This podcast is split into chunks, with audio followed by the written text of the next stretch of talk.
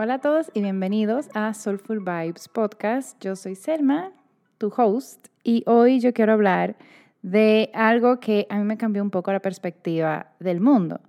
Y fue que hace unas semanas mi esposo me mandó un tweet, un ex post, no sé cómo se le llama ahora, de George Mack, que él también se pregunta eso, como que qué idea cambió tu perspectiva del mundo.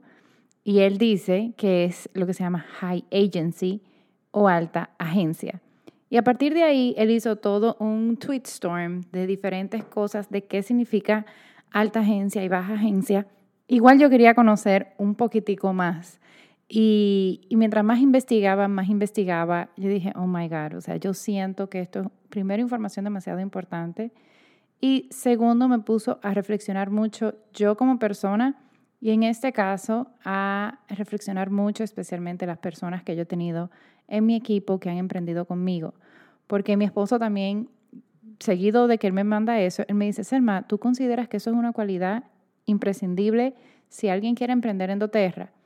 Y en realidad sí, porque yo pensaba que alguien que quería emprender en general o emprender en doTERRA debería tener mucho grit o debería tener mucha resiliencia, pero siento que esto de alta agencia, que se lo voy a explicar ahora, es demasiado, abarca muchísimo más, abarca mucho más que grids y que resiliencia.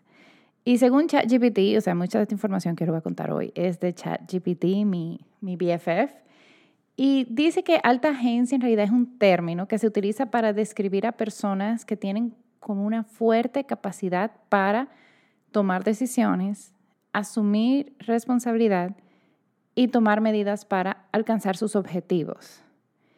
Y aquí algo clave dice, una persona con alta agencia no espera pasivamente a que las cosas sucedan, sino que toma la iniciativa y se esfuerza activamente para influir en su entorno.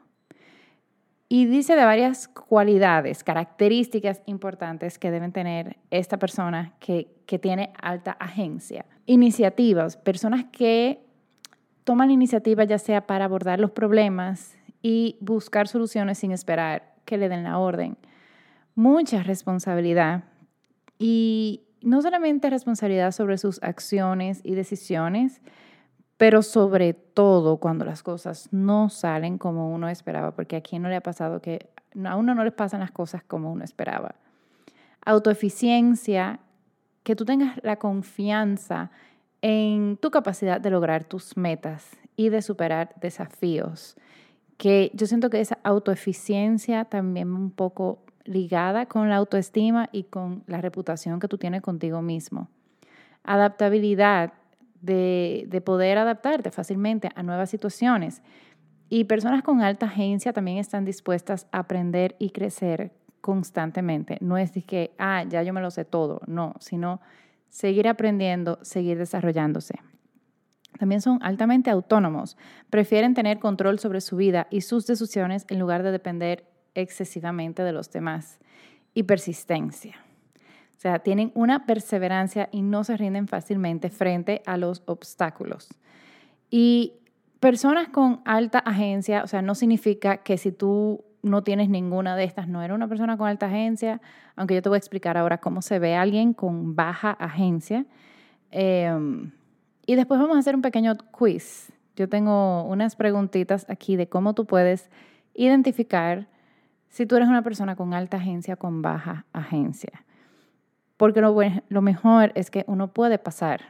O sea, si, si haces el quiz y sabes que tiene baja agencia, puedes, puedes empezar a desarrollar cualidades de persona con alta agencia. Porque una persona con alta agencia es una persona proactiva, que toma el control de su vida, que, que está dispuesto a asumir la responsabilidad de sus acciones. Y yo siento que en, en cualquier cosa que uno vaya a comenzar a hacer, o sea, y puntualmente de emprender, es algo que requiere de muchas de estas cualidades, porque no siempre va a ser fácil, no siempre va a ser súper llevadero y uno tiene que responsabilizarse mucho. Ahora vamos a ver cuáles serían las cualidades de una persona con baja agencia o low agency. Y aquí yo no quiero de verdad que nadie se sienta juzgado ni criticado. Esto es literal para dar luz a, a nuestra vida. Porque si nosotros tenemos un punto ciego y siempre se mantiene punto ciego, nunca lo vamos a poder trabajar. Y yo misma, luego de leer un poco de esto, aunque yo me considero una persona bastante alta agencia, me di cuenta que tengo muchas cualidades de baja agencia. Y qué bueno que lo pude ver, qué bueno que lo pude observar ahora para entonces empezar a ver cómo puedo crecer y mejorar para cada vez ser una persona de más alta agencia. Y estas personas con baja agencia tienen menor disposición para tomar decisiones, asumir responsabilidades y tomar medidas proactivas de su vida. Una de esas características es pasividad. Tienden, tienden, no es que todos son así, tienden a ser pasivos y a esperar que otros tomen decisiones o inicien acciones. Un poquito de falta de iniciativa en, en falta de disposición para abordar los problemas por sí solos y quizás depender en, gran medida de la dirección de los demás. Quizás alguien que pide consejos a todo el mundo en lugar de simplemente tomar su propia decisión con relación a un problema. Yo no estoy diciendo que uno no pueda pedir consejos, o sea, es perfectamente válido, pero si es alguien que a todo el mundo le preguntan o no sé, eso, esto a mí me recuerda como que cuando estaba en la universidad o cuando estaba en el colegio, que había alguien, como que había la opción de uno tirarse del zipline o no, algo así, y había alguien preguntándole a todo el mundo y como que esa persona iba a hacer lo que hiciera la mayoría, en lugar de simplemente tomar su decisión, eh, no, le tengo miedo, no me voy a tirar, o sí me encanta la adrenalina. También evitar responsabilidades. Puede haber una tendencia a culpar a los demás o a las circunstancias externas por sus problemas. Y, siento que esto yo lo veo mucho cuando especialmente no nos salen las cosas como queremos y, puede ser no solo en emprender, sino, por ejemplo, en el mismo proceso para uno bajar de peso.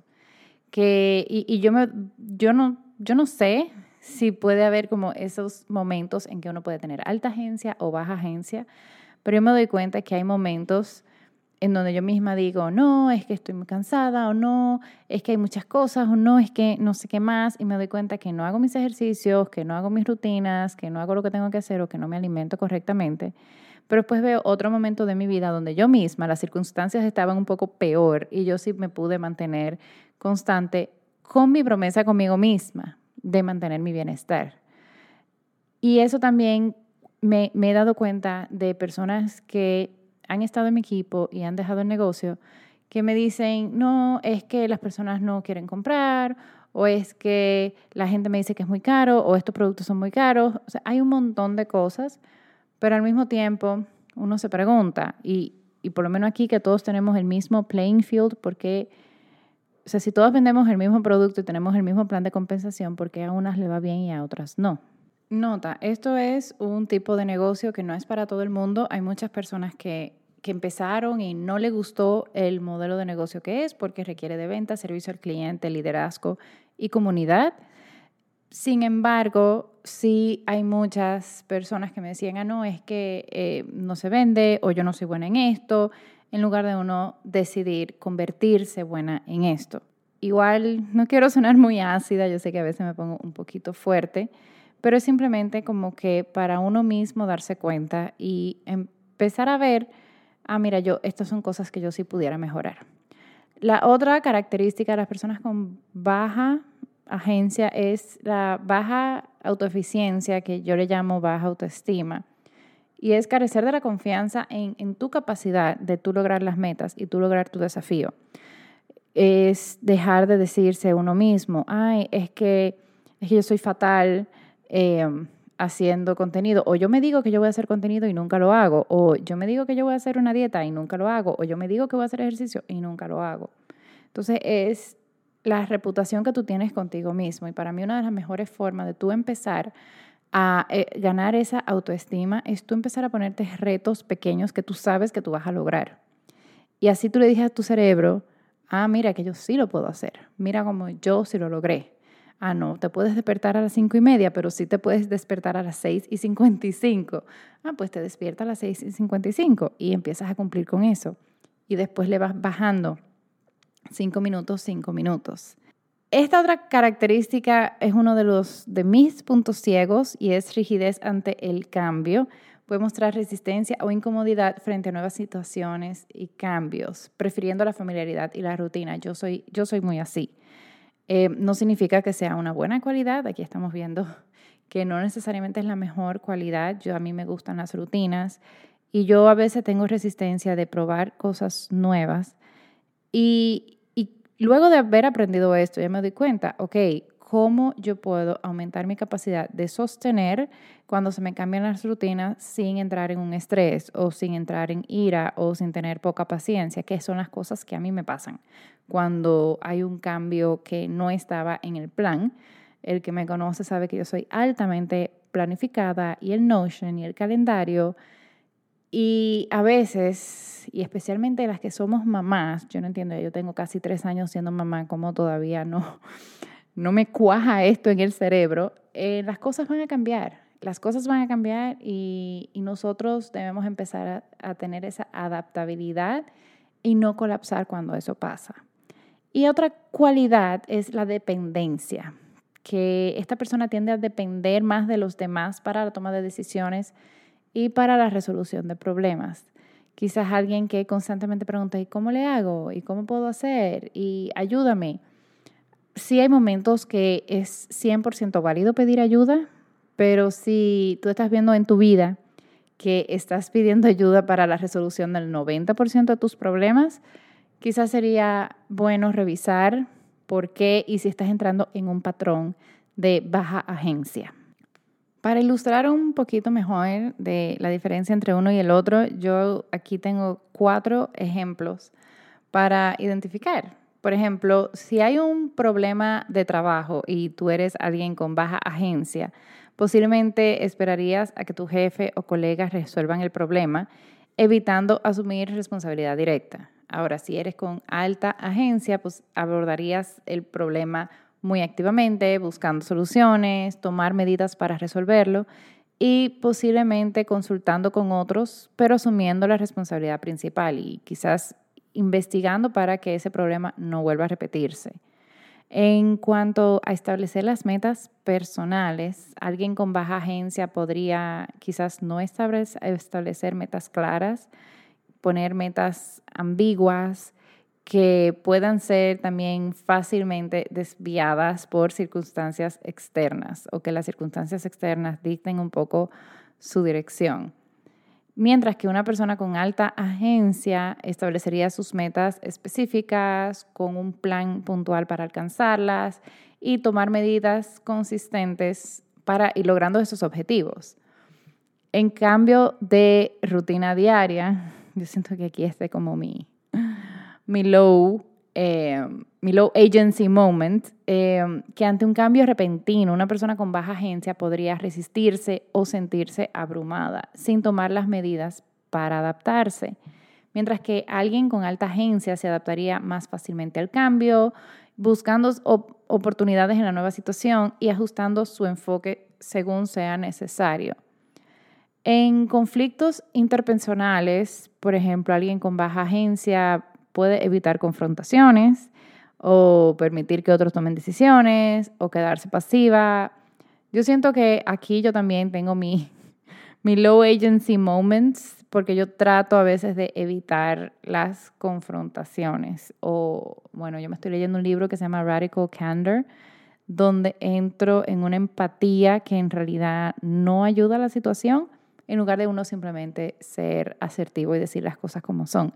Mientras que una persona de alta agencia abordaría activamente el conflicto, o sea, ven, vamos a hablar, buscar soluciones constructivas y asumiría la responsabilidad de su papel en la situación. Y en cuanto a aprendizaje y desarrollo personal, este como un extra, en ejemplo, una persona con baja agencia quizás podría esperar que otros le digan como que las oportunidades de aprendizaje sin buscar activamente las oportunidades por, por sí mismo.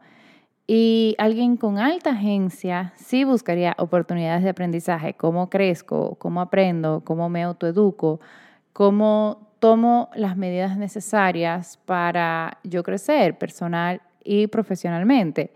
Y esto, este último punto sí lo he visto bastante en doTERRA. Nosotros en doTERRA tenemos un sistema educativo muy robusto, pero cada uno al final decide cómo quiere hacer este negocio y en qué aspecto quisiera profundizar. Y en mi caso, que a mí me gusta mucho hacerlo de forma digital, yo no lo hago para nada presencial. Hay mucha gente que sí lo hace presencial, mucha gente que hace eventos, mucha gente que va a bazar.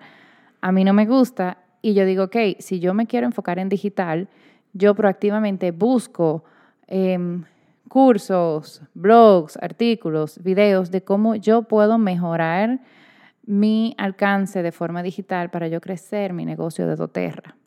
Y estos son algunos ejemplos generales, no significa que tú seas uno o el otro, pero como les digo, yo siento que todos nosotros podemos tener muchos momentos de alta agencia, muchos momentos de baja agencia y sí ir caminando hacia esa alta agencia. Aquí te dejo ocho preguntas donde tú puedes identificar si tú tienes alta o baja agencia. Y el objetivo con esto es igual una herramienta de autoconocimiento y desarrollo para ser mejor. Mi intención aquí no es andar criticando, sino al contrario, es identificar esos puntos ciegos para poder mejorarlos. Ahora vamos con las preguntitas. ¿Suelo tomar la iniciativa para abordar problemas o buscar soluciones o tiendo a esperar a que los otros lo hagan por mí?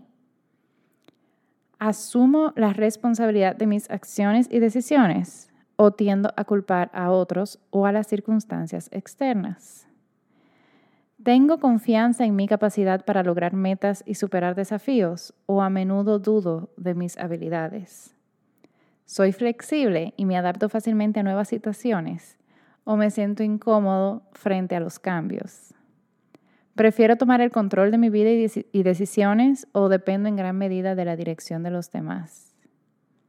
Suelo ser perseverante y enfrentar obstáculos con determinación o me rindo fácilmente. Me siento cómodo tomando decisiones por mí mismo o tiendo a buscar la aprobación de otros antes de actuar.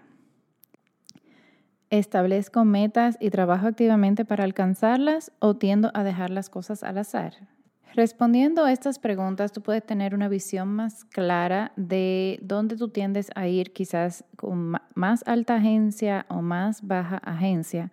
Y también si tienes personas de confianza, puedes pedirle esa retroalimentación. Yo, esto fue algo que yo hice cuando yo comencé con Soulful seriamente como negocio en el 2020 y yo, yo fui y le pregunté a las personas más cercanas como que, que me dieran su feedback sobre en qué me consideraban buena. Esto es un poquito diferente, pero a veces tenemos miedo de hacer este tipo de preguntas, pero es verdad que la gente aprecia mucho saber que tú aprecias su opinión y que para ti lo que esas personas que, a ti te quieren, que quieren lo mejor para ti, crean de ti, para ti es importante.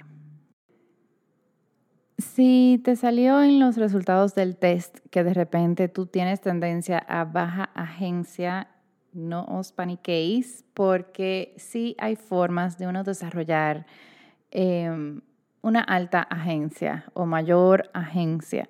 Y aquí te voy a dar los tips que son muy puntuales que tú puedes empezar a implementar, no todo de una vez, pero sí poquito a poquito para ir caminando cada vez más, porque yo misma me he dado cuenta que yo en un pasado, hace varios años, cuando yo era más joven y cuando empecé a trabajar eh, como yo era empleada, yo era posiblemente muy baja agencia. O sea, ahora recordando, era como que yo siempre hacía el ABC que me dijeran y cuando yo empecé a ganar un poco más confianza en mí, en mis conocimientos y en mi experiencia, fue que yo empecé a ser un poquito más alta agencia en los trabajos y empezar a ser un poco más proactiva, a hacer propuestas diferentes. Pero sí toma tiempo y sí se puede ir desarrollando. Así que aquí algunos consejitos puntuales. Número uno, define tus metas. Metas claras y específicas. Y eso te dará un propósito y dirección en tu vida. Así como cuando nos montamos en un Uber, lo primero que tenemos que decir a dónde es que vamos. O sea, ese Uber no va a ir para ningún lado a menos que pongamos esa dirección. Número dos, desarrolla un plan de acción. Mientras más detallado, mejor. Y aquí tú vas a dividir esas metas en pasos más pequeños y manejables. Y de aquí el tip 3 va directamente relacionado de que empieza a tomar acciones pequeñas diarias. y aquí no todo va a ser perfecto. O sea, definitivamente no todo va a ser perfecto. Es mejor hecho que perfecto. Realiza acciones, acciones diarias pequeñas que cada día te vayan acercando a tu meta. Asume la responsabilidad. Y esto significa reconocer y aceptar las decisiones y acciones que tú tomes. Evitar culpar a los demás o las circunstancias externas. O sea, hay veces que tomamos mala decisión y es importante uno admitir, decir, ok, eso no fue una buena decisión.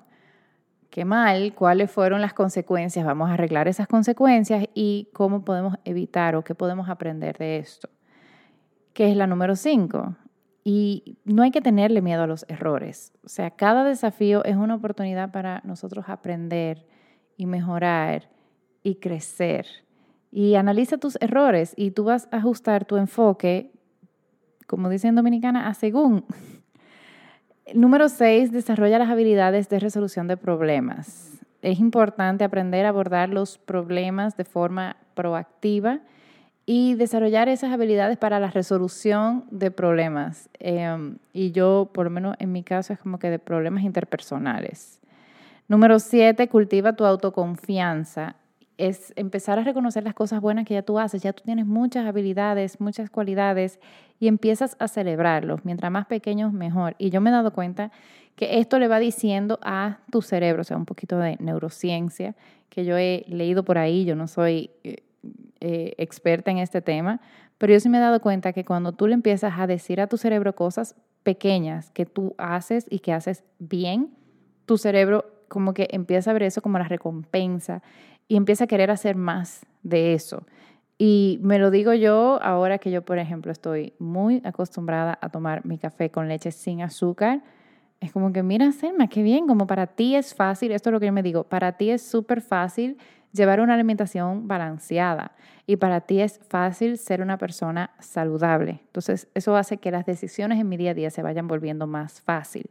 Aprende a decir que no, demasiado importante hay que establecer esos límites. Y a veces hay que decir que no. Y esto ayuda a que uno se enfoque en lo que realmente es importante para ti. Porque yo era un people pleaser, yo dejaba de hacer cosas mías para ayudar a los demás, entonces terminaba resintiendo a la otra persona que yo le había hecho el favor y súper estresada porque lo mío yo no lo estaba haciendo. Y no es que uno empiece a decirle que no a todo el mundo, pero de repente, ah, mira, me estás pidiendo este favor, ahora no, yo puedo tal día a tal hora. Y de eso no hay nada malo. Fomenta la adaptabilidad. Aquí, yo creo que yo misma estoy anotando esto. Hay que ser muy abierto a los cambios y aprender a adaptarse a las nuevas situaciones. O sea, la vida, la vida hay muchos cambios y tenemos que aprender a adaptarnos porque, como lo decía Darwin, el que sobrevive es el que mejor se adapta, no es el más fuerte. Así que debemos seguir ese ejemplo. Hay que buscar constantemente oportunidades de aprendizaje, o sea, hay que investigar y buscar activamente cómo podemos ser mejores cada vez. Y como les digo, no hay que estar en un curso constante, pero con esto puede ser libros. Hay un montón de libros de autoayuda o de creatividad o de liderazgo o, de ventas o de lo que sea. Pero es importante uno estar constantemente en, ese aprendizaje. Y hoy en día que hay tantas cosas nuevas, uno nunca termina de aprender. Y por último, que yo lo siento tan vital, es construir tu red de apoyo. Conectar con personas que te inspiren y que también te apoyen a tus metas. Una red sólida que te pueda ayudar con orientación y motivación. Y esta es de las cosas que más me encantan de doTERRA porque tenemos una comunidad que aunque hay muchas personas que yo quizás no conocía antes de hacer doTERRA, la empecé a conocer gracias a doTERRA, todas tenemos como una misma meta. Aquí nadie se está burlando de la meta de nadie, nadie mira como loco la meta de nadie, sino al contrario, es como que sí, vamos a crecer juntas, sí, vamos a lograrlo. Ah, que tú quieres ser multimillonaria, vamos a darle. Lo mejor es que ya hemos visto que sí se puede, conocemos personas que sí lo han hecho, entonces ¿por qué nosotras no lo podemos hacer? Y aquí también viene eso uno ver hacia atrás y decir, ok, yo no lo estoy logrando no porque no tenga la capacidad, quizás ahora mismo no tengo el conocimiento o no he desarrollado la fórmula perfecta que funciona para mí y así sucesivamente. Entonces, sí te quiero recordar que cambiar los patrones de comportamiento toma tiempo. No es que hoy eres eh, baja agencia y mañana ya vas a ser la persona con más alta agencia. Toma tiempo, toma constancia. Y algo que yo he aprendido es que cuando empezamos a hacer cualquier cosa nueva, que vamos a empezar a emprender, que vamos a empezar con a bajar de peso, que vamos a empezar con un nuevo deporte, tenemos la motivación por allá arriba, o sea, la motivación está a lo alto y llega un momento que la motivación se va. Y ahí es que uno descansa en su propósito o se apoya en su propósito para seguir. Y se apoya en la disciplina de que uno todos los días va a ser mejor. Y se apoya en los hábitos. Porque la motivación baja y después vuelve y sube y después vuelve y baja. O sea, la motivación no es constante. Lo que sí es constante es tu propósito, tu dirección, tus hábitos y tu disciplina para que tú lo logres. Así que espero que este episodio te haya dado mucha luz. Yo sí soy partidaria 100% de que cada uno de nosotros tenemos el poder para diseñar la vida de nuestros sueños y desarrollar estas habilidades creo que son clave para tú empezar a caminar a esa vida de tus sueños. Y si ahora mismo no lo estás haciendo, tú sí tienes todo el poder para cambiarlo. En el caso, o por lo menos lo que a mí me pasó, que ya yo tenía mi emprendimiento y lo que a mí me llevó a doTERRA fue que yo quería encontrar una forma de generar ingresos residuales y recurrentes, porque mi negocio en ese momento no me lo estaba dando. Y yo quería algo que en algún momento yo me pudiera retirar y seguir recibiendo ingresos. Y lo pude encontrar en doTERRA me ha tomado mucho desarrollo de estas habilidades y otras habilidades que no pensaba que necesitaba, como trabajar mucho en mi liderazgo, en mi servicio al cliente, en ventas. Pero todo esto vale la pena. Y no importa dónde estés ahora, de verdad, no importa dónde estés ahora, lo importante es que tú tomes la decisión de cada día ser mejor, sin compararte con nadie. En realidad la única comparación es contigo y, el esfuerzo aquí sí, sí le dan puntos. O sea, A for effort, porque en ese esfuerzo poco a poco vas a empezar a ver resultados. Así que muchas gracias por escuchar hasta aquí. Quisiera saber cómo te fue con el cuestionario y cómo te va con los tips. Te mando un fuerte abrazo.